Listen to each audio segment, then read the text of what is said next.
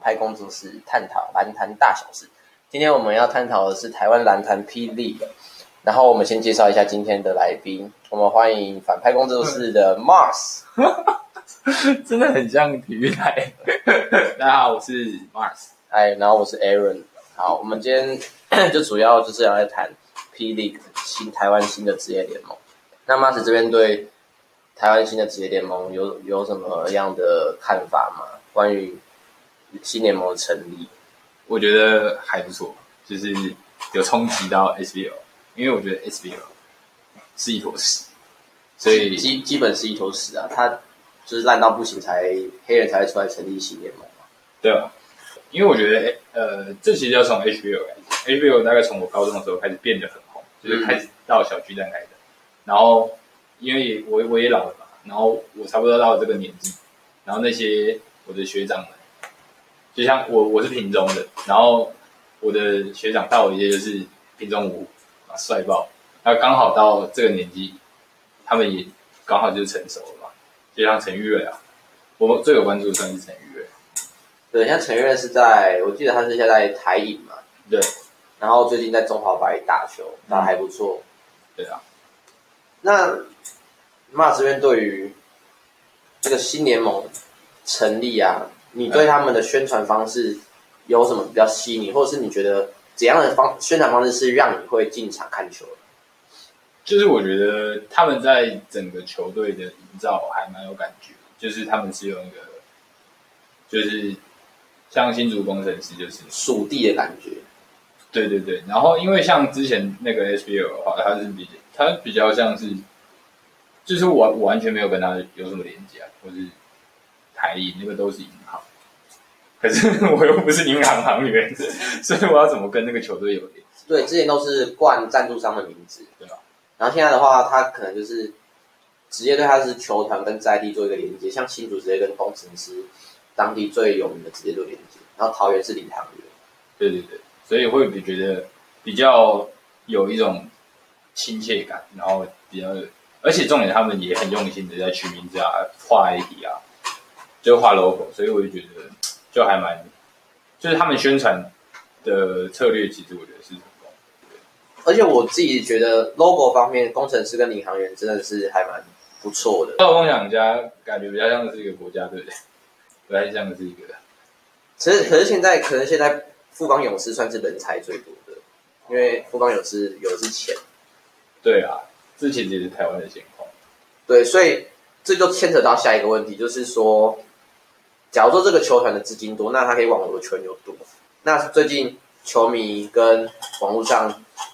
在一直在问新联盟的事情，就是说有没有薪资上限跟下限？因为如果你没有薪资上限的话，那你有钱的球团就可以一直买好的球员嘛？那其他人怎么玩？那你对这样子的薪资上限有什么看法？因为我觉得，就是新联盟，当然我觉我还是会希望它有薪资上下限，因为就是要有交易球员这件事，才会让整个联盟活络起来，让每每个球员是有价值的，球团在抢的这样，对吧？但我觉得，呃，可能还是要先，可能因为我们这个联盟也才刚开始，所以可能还是要观察一下。然后看一下那个薪资上下限怎么定会比较好，因为其实可能现在也还没有一个普遍的薪资的标准。这样所以现在没有普遍薪资，是因为现在球团对于新签球员他的合约内容是不公开的。嗯那你这边是像 NBA 他们都是合约都是公开的嘛？你签多少年，多少薪水，那签约金多少都是知道的。嗯，像新联盟这边是还没有做这样的薪资透明化。嗯，所以我这边认为的话，要应该是先从薪资透明化开始，我们才能去定说一个球团你的上限有多少。毕竟你签球员，你要去评估说你每个球员加总起来有没有超过你的上限。嗯那超过上限之后，来就要也是可以学 NBA 的地方，就是说，呃，收取奢侈税的部分，嗯，让这些有钱的球团会付出更大的代价。对啊。但我觉得这样子就会变得比较好。对，就是一种有比较有组织性。对，啊像我就会可能我就会很关注我关注的球员，他现在的身价是多少，他签的他身上带的合约是多少，而且我觉得我自己在看 NBA 的时候，我会就是很去关注说，哎，这个球团他是怎么操作他下一季的交易，所以我觉得这也是一个，呃，这也是一个联盟它有可看性的地方。对，而且也可以吸引一些 CBA 的好手，如果他呃知道台湾新联盟的薪资是不错的话，他可他说不定愿意会回来新联盟这边效力。 OK，像像我自己比较喜欢他们的宣宣传手法是，像毕竟现在年轻人大多是用 IG 嘛，所以他们其实每个小编都是很用心的在经营他们的 IG FB。嗯，像我们可以看到最近，像下礼拜，像这礼拜六日啊，就是又是台北富邦办的热身赛，那他们就很多的宣传在 IG 上就有 PO 说，呃，像 Tucker，Tucker 就是去年在他保保宝梦想家发挥不错的洋将，那他这次保宝梦想家把他签回来了，那他们就营造了一个看点，就是今年这个礼拜的热身赛的看头就是后卫对后卫，就是他可能对上高国豪、钱浩这样的对决来吸引球迷的进场。嗯，而且说到这个热身赛，门票几乎都已经售完，所以我我自己觉得宣传手法方面，这个是新联盟对照 SBL 来讲是强大很多的。嗯，对，而且我觉得新联盟目前有一个趋势，就是他的球赛可能没有办那么多场，但是他很就是他很专注的在行销每一场球赛，我觉得这其实是比较好，就是给观众一个完整的球赛体验，而不是只是去体育馆然后看球看球这样的感觉。对，因为我觉得现场的气氛其实很重要，因为其实我觉得像台湾棒球之所以呃可以那么厉害的原因，就是观众也很想。像我自己看棒球经验，就是我很享受球场里面的氛围，对在观众席上看棒球这件事的。但我个人是完全没有在打棒球，我平常也没有在看转播的球赛。但我觉得去看棒球是一件有趣的事情，我觉得应该要把篮球也塑造成这样。所以满场的球迷绝对是对这件事情是很有帮助。像我自己是之前去看 HBL 现场的时候，其实跟看电视的感觉真的差很多。嗯，看电视就是有时候你看到失误或什么的话，你会觉得干怎么会这么，怎么白痴？你怎么会这样打？但你在现场看的时候，其实就能知道说，他们其实是很认真，那个场上的气氛是感染到他们自己，对对，所以他们会做出这样的判断，也是情有可原。嗯，因为你如果你是在电视上观看，当然是一个很冷静的角度去看，啊对，但你是在上帝视角。对啊，所以如果可以的话，真的希望大家可以经常去关注，不管是篮球、棒球都好，就是现场的感受就不一样，而且我觉得台湾的球球看球赛的门票其实蛮贵，很便宜啊。对吧？但是台湾我觉得可能民风保守吧，进看球也没有到太嗨，可以嗨一点。可是我觉得那可能也是联盟要去努力的事情。哦就是去 DJ 拉对不对对啊，然后只是现场气氛控制啊，那个可能也是联盟要去带的。就可能可能平常观众像这 SBL 有没有观众有没有经历到这样？说不定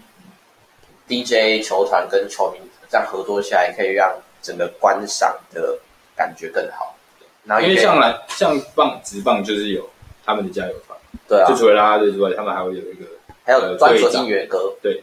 然后他们有应援团，然后他们有队长，然后他们有啦啦队，然后就是去带，然后他们有吉祥物，这样我就觉得这样子其实去引导观众，其实观众就会跟着做。哦对，但是如果没有引导的话，观众难免就是难免会变得说看观众，但是其实看观众这件事，呃，不是不应该是球团要去呃承担的风险。对，而且说到最让球迷嗨起来的话，应该是球员要有更精彩的表现，才能吸引球迷有更激烈的反应。对，而且如果要有精彩的表现的话，除了球员之外，我觉得联盟应该更积极的去塑造一种球星的形象。像现在为什么为什么新竹工程师签到高国豪之后，就就这么多人关注，就是因为高国豪从高中的时候就被誉为是天史史上最强高中生，而且他之后的表现，其实我们每次看他回来打国际赛表现都不差，所以他这样的大大型仗跟他的球技，会让人家看得赏心悦目，就是变成一种球星，球迷会去支持的原因。嗯，这就是但我觉得这其实是双向，的，是球迷越支持，然后那个那个球员就会越去表现。对，但是如果就是他是打的再好，但是都没有任何人支持他的话，他反而也会啊，那就可能没有那么有成绩。所以他还是要先从自己的实力来增进的。你打得好，但我觉得其实有时候是打法的差，打法的差别就是台湾的台湾的球员感觉比较会去要求说，哦，这球稳稳的放进就好，而不是做一些很秀的动作。对，好像好像有这样的感觉。对对对，我我会觉得有点，因为我自己有打过球队，但什么什么拉杆啊什么的，都会被教练说不要去做，那是多余的动作。但其实那就是甩，然后就是你可以好好的正手传，为什么你一定要从背后传？可是背后传就是甩，对但啊，是球迷就是爱看帅的事情，但是还是要进啊，还是要进啊，但是就变成说这些秀的东西不是多余的事。其实不进被 shock and fool，他也知名度也有提升 啊。像德莱豪尔跟麦基本来也快不行 了，看他们是被老布朗救起来的、啊，对不对？也是被 shock o n e i 救起来好了，的也是啊，对不对？他每们的个每个礼拜都减进去 去联盟声量很高，就红啦，对，呃，提升他，就那样底薪他也开心，对，至少他没有被人家遗忘。他被市场记住。所以就不能说有机会不秀，就是大胆秀一下。所以就要看球团去怎么行销他的球员。对对对，可能代言是更之后的事，就是这等于说你要把体育、媒体跟商业都连接在一起的时候，它才会有这个效应。但我现在看到的是感觉是，原本是只有体育，然后现在体育跟媒体放在一起，可以连在一起。那商业，我期待它后来会进来。对，像我我现在看到球团跟商业合作，就是工程师现在有推出自己的球衣了，嗯就是仿效 NBA 这样有自己的球衣，其实还蛮帅的。如果你喜欢某某球星的话，你都可以去支持，穿他的球衣进场。那还那那我还蛮想买一下陈月 瑞，希望陈月瑞赶快出球衣。但陈玉他是 SBL 啊，你就只能期待他到新联盟嘛，会啦，快了啦对不对？ ，SBL 快被打下来了。你看他们那个中华白，就脚感觉其虐，实有点霹雳的感觉，就是有一点有一点中因为中华白人打一打就进去 P 了，像对我们看到林振，他也是打完中华版之后就被桃园领航员签进去了。嗯，所以虽然这样说不好啦，说 SBL 是霹雳的农场，但是好像就是这样子的感觉。说白白了，掌文，说白就是这样嘛对。因为因为如果你你但也不能，我觉得就是说 SBL 自己没有把这件事搞好，所以他被人家踩过去，我觉得也不能说霹雳怎么样，就是见机行事，而且我觉得他是在做他们觉得对的事。对啊，所以如果真的薪资透明的，然后 SBL 不不薪资透明，那双方比较之下就是有高低低判嘛。对啊，对我我我去这个新联盟，我的薪资是被透明化，那其他的球队看到这个薪资，他可以去追啊，我追高，那我就可以签更好的球队。对啊，对啊，对，对于对于对于一个运动员来讲，他打职业应该是他这辈子最想做的事情，不然他不会努力这么久。真的，因为他们其实其实像我高中的时候在打球队，然后看就是我我是 B 队嘛，然后 A 队就是陈玉瑞他们，然后就是他们就是教练都会叫他们可以念书就去念书，不要打球。我觉得这是用台湾教育的对，只是也不也不能说教练怎么样，就是其实教练是为了他们好。就为了怕他们之后不打球，也不知道做什么。对对对，对就是他们之后只会打球，然后也打不到，也也赚不到钱，因为台湾的体育这条路太窄了。到目其实到目前都还是这样。所以我们就起，像像 P League 它成立也是带动很多周边工作机会，像是呃行销人员啊，它的呃主场工作人员，嗯，也是带动周边很多工作机会。那如果它真的第一年、第二年我们真的做起来之后，它可以再创造更多的商业，然后就业机会给更多对于运动产业有憧憬的年轻人。那 Mars，我们这边来谈谈主客场制的这个部分，因为从以前到现在，我们的职业联盟除了棒球之外，篮球是完全没有主客场制的概念。那你对于主客场制这个规划，你自己有对它有什么期待吗？因为我觉得主客场主客场制就是在主客制造对立，哇，制造对立是最舒服的一件事，因为人生就是需要对立，所以我觉得刷仇恨值，对超仇恨值，就像是在战南北的感觉一样啊，就是像湖人跟塞尔提克对对对对对到啊就是世仇，我们就把打对方打死。没错，就是制造这样的感觉。那我觉得高雄跟台北如果都有队伍的话，会很有看头，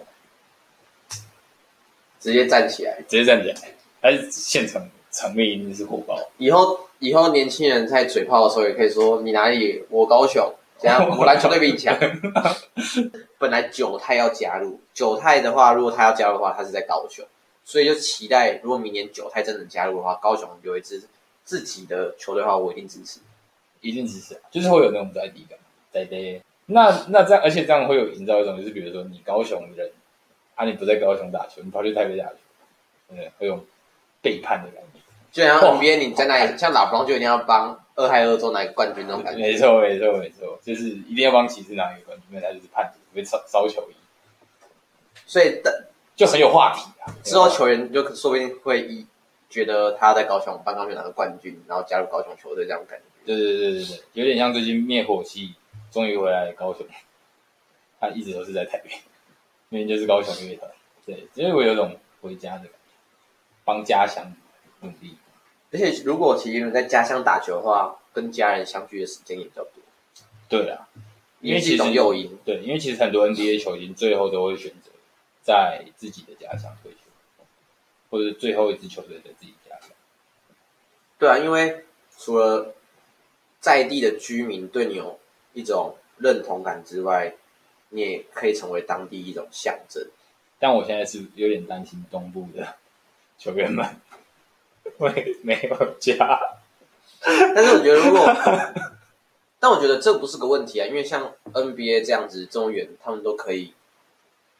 这样子三十队打来打去。如果到时候真的成型的话，其实飞机飞一飞就到啦，也不是什么问题、啊是啦，可是毕竟东部没有直辖市，是啊，对啊，就是还是资金的问题啊，要有嗯资金绝对是问题。要有企业主愿意去东部冲球队。 对对对，那如果创造的 话，其实也蛮有话题性的、它其是实对它其实就会是一个很有东部第一支职业球队，因为连棒球都没有。对啊对啊，你看多少，而且重点是什么台东啊、花莲啊，都是出棒球好手的地方。对啊，而且他可以一口，口气延揽东部全部的县市，他可以花莲、屏东一次延揽，他什么屏东、不是台东、花莲、台东，对，花莲、台东屏东是南部，就可以一次延揽整整个东部的居民城市，对啊但是也是一种噱头啦，对啊，也是一个。这也是我们在讲干话啊。 你看东西南北这样站着，对啊，分三国，那之后太平岛也可以成立啊，太你妈鸡 了！澎湖也可以吧？哦等一下回归主题啊，我们要回归主主客场啊。像我自己认为啊，就是主场优势这是一定的，毕竟你在自己的主场练球，嗯，那就可以呃跟 NBA 这边连接，就是你到其他主场练球的时候会被球迷报以嘘声，让你的打球的压力是更大，更容易出现表现不好失误的这部分，嗯，会让整个球赛的氛围改变。不然如果你像大家都在同一个场地一起一直打球，那根本就没有所谓的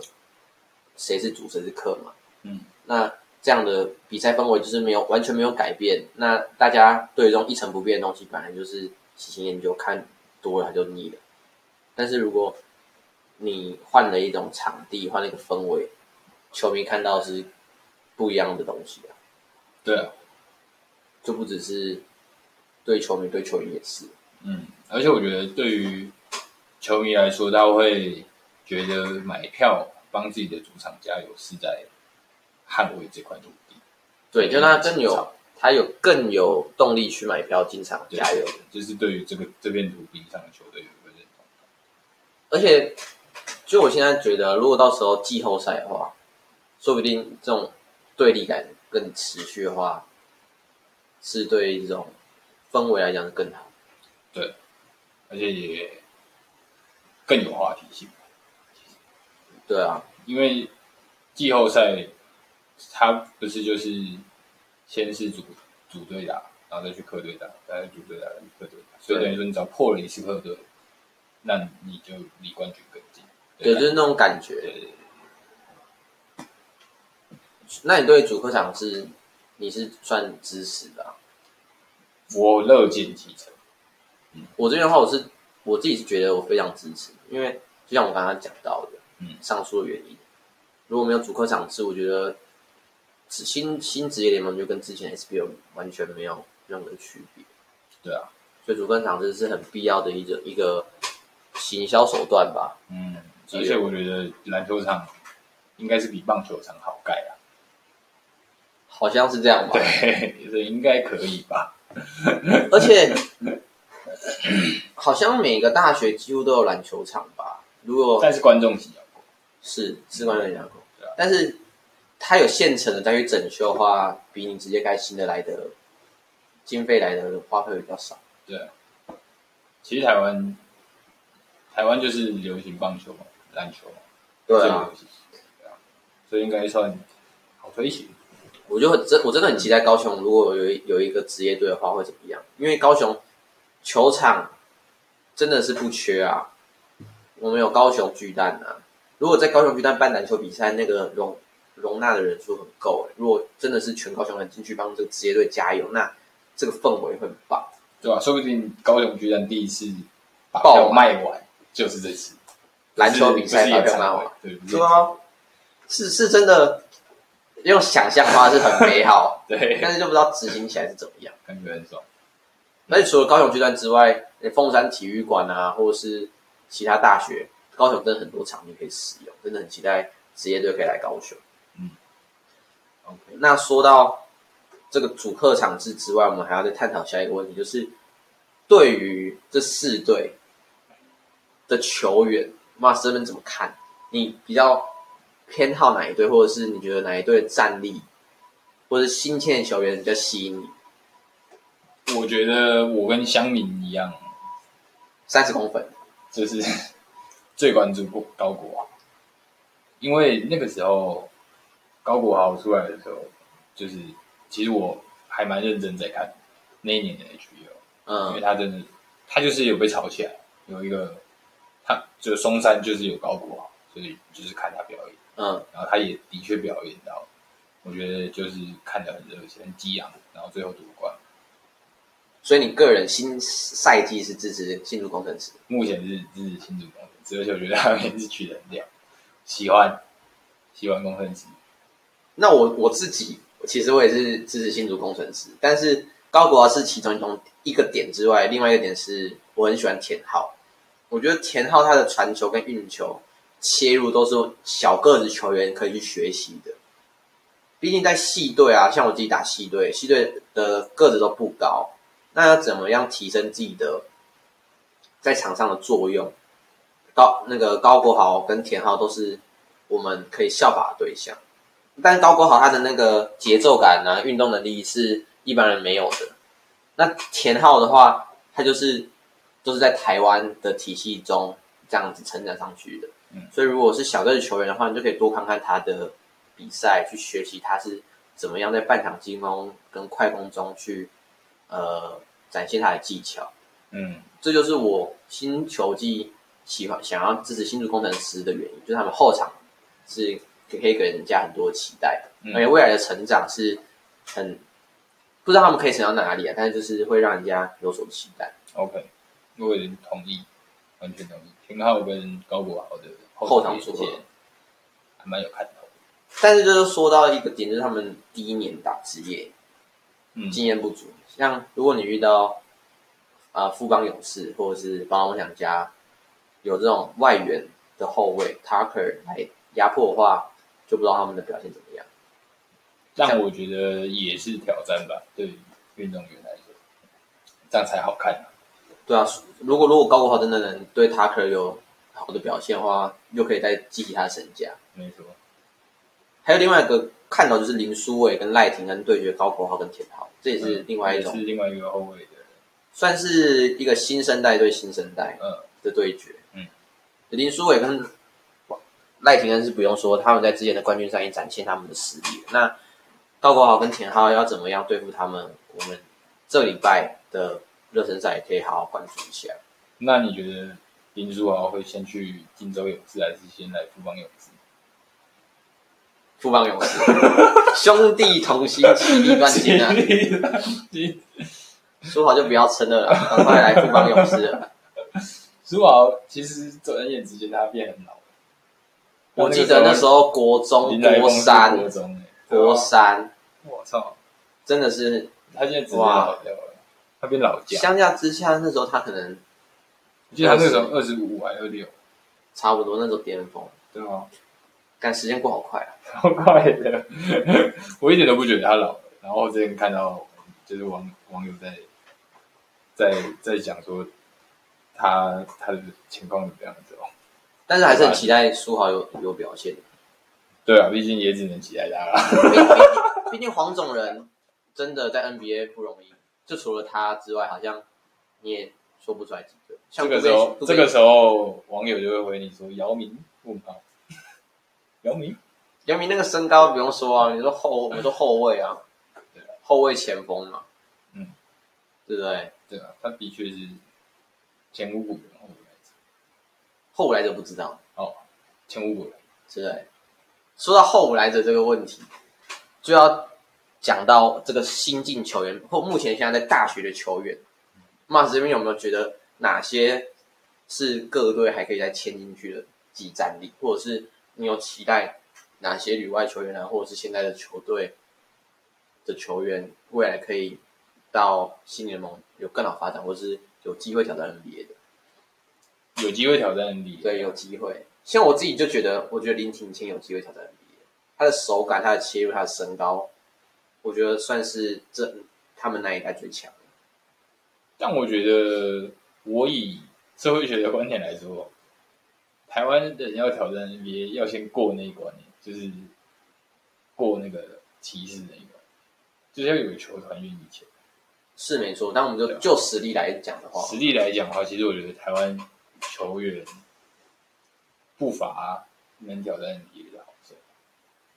就是你到那个环境之后，你还会变强。对对。现在但就所是以就是以天分来说的话，我觉得并没有到完全打不赢，但是也可能没有办法到球星的人。因为我们要必须克服的是外在因素。对对对，我把我把我们自己练好之外，还要必须克嗯克服外在因素，才有办法立足 NBA。对，就像苏浩其实已经证明他是可以打的，嗯但是这种外在因素，因为毕竟说还是在美国的教育体系底下成长，对，是他是从国小生长在美国，对啊对啊对啊。所以如果是直接旅外去美国，然后参加训练营、参加训练营、参加选秀的话，我觉得机会比较小一点。比较渺小一点。但是我觉得可以，还是可以从中看看。那那如果我不进 NBA，就是进新联盟，心里你这边觉得有哪些我大学还是球员跟？想要看蓝少辅啊，心里欸其实蓝少武在中华白表现的很不错，很不错，而且他是我国中的同学。那你觉得哪一队可以签他？哪一队可以签他哦？我觉得他应该有可能会去桃园吧。但是我觉得桃园很满，因为桃园最近签了林振跟孙思瑶两个中锋，他的位置可能有点重叠到，所以说嗯是啊说，但是他但是他的定位应该是大前，他的对啊，他一定是大前，因为他没有，我觉得他很灵活啊。他真的很灵活，他上中接应很棒。嗯，他他他，我忘记他什么时候有一个最近有一个绝杀，哇，超级帅，就是跑战术，然后跑跑，嚓，然后飞起来，然后就把球摆进。就是他是打雷算是雨算是有身材的，不能说长了，但是身高不不矮，嗯然后身材壮硕，又有机动性，然后对，体能劲爆，应该可以算是呃一个三十到摇摆人的定位。就是一个三 D 球员。但是我不知道他有没有外线，他的他是有外线的啊，他防守也不错，而且他蛮拼，对他真的很拼，对啊。那我拼就是在。我这边认为啊，我觉得陈佑伟是应该要被签的，毕竟陈佑伟大三了，林振都可以被签了，哇操！那陈佑伟竟然没被签，我也是看不懂。但我觉得有可能是，可能他已经被签，但你不知道有没有可能？有是也是有这种可能，说不定正在谈，还没公对布。对对那如果是我的话，我会很期待陈佑伟被签，而且是签除了新竹工程师之外，因为从高中的时候，陈佑伟跟高国豪就算是死对头，哦南对山跟对松山，嗯，他们两个主将。那李家康不用说嘛，李家康现在已经在在浦远了嘛，所以就我当时的看南山打松山，就我很想要复制在新联盟，所以我觉得陈佑伟如果可以被其他三队签，那这个后场组合也是蛮吸引我的，没错，三分天下的感觉。就是可以再复制一些当初的感动。嗯嗯，然后今年今年其实很多好手都被签了啦，像是呃苏世轩啊、周桂宇啊、曾祥军、嗯班霸这些，有些是投入 SBO 选秀，有些是被新联盟签下来。嗯，那我们就期待他们之后会有什么样的演出表现给我们看。 OK，我非常期待。我也非常期待。如果观众对我们刚才讲的内容，或是你真的很喜欢啊我们讲的内容的话，欢迎可以追踪我们的 IG、FB 跟 YouTube，叫做反派工作室。那如果还想听更多关于篮坛大小事的话，请尽情锁定下一集的节目《反派工作室》，拜拜，拜拜。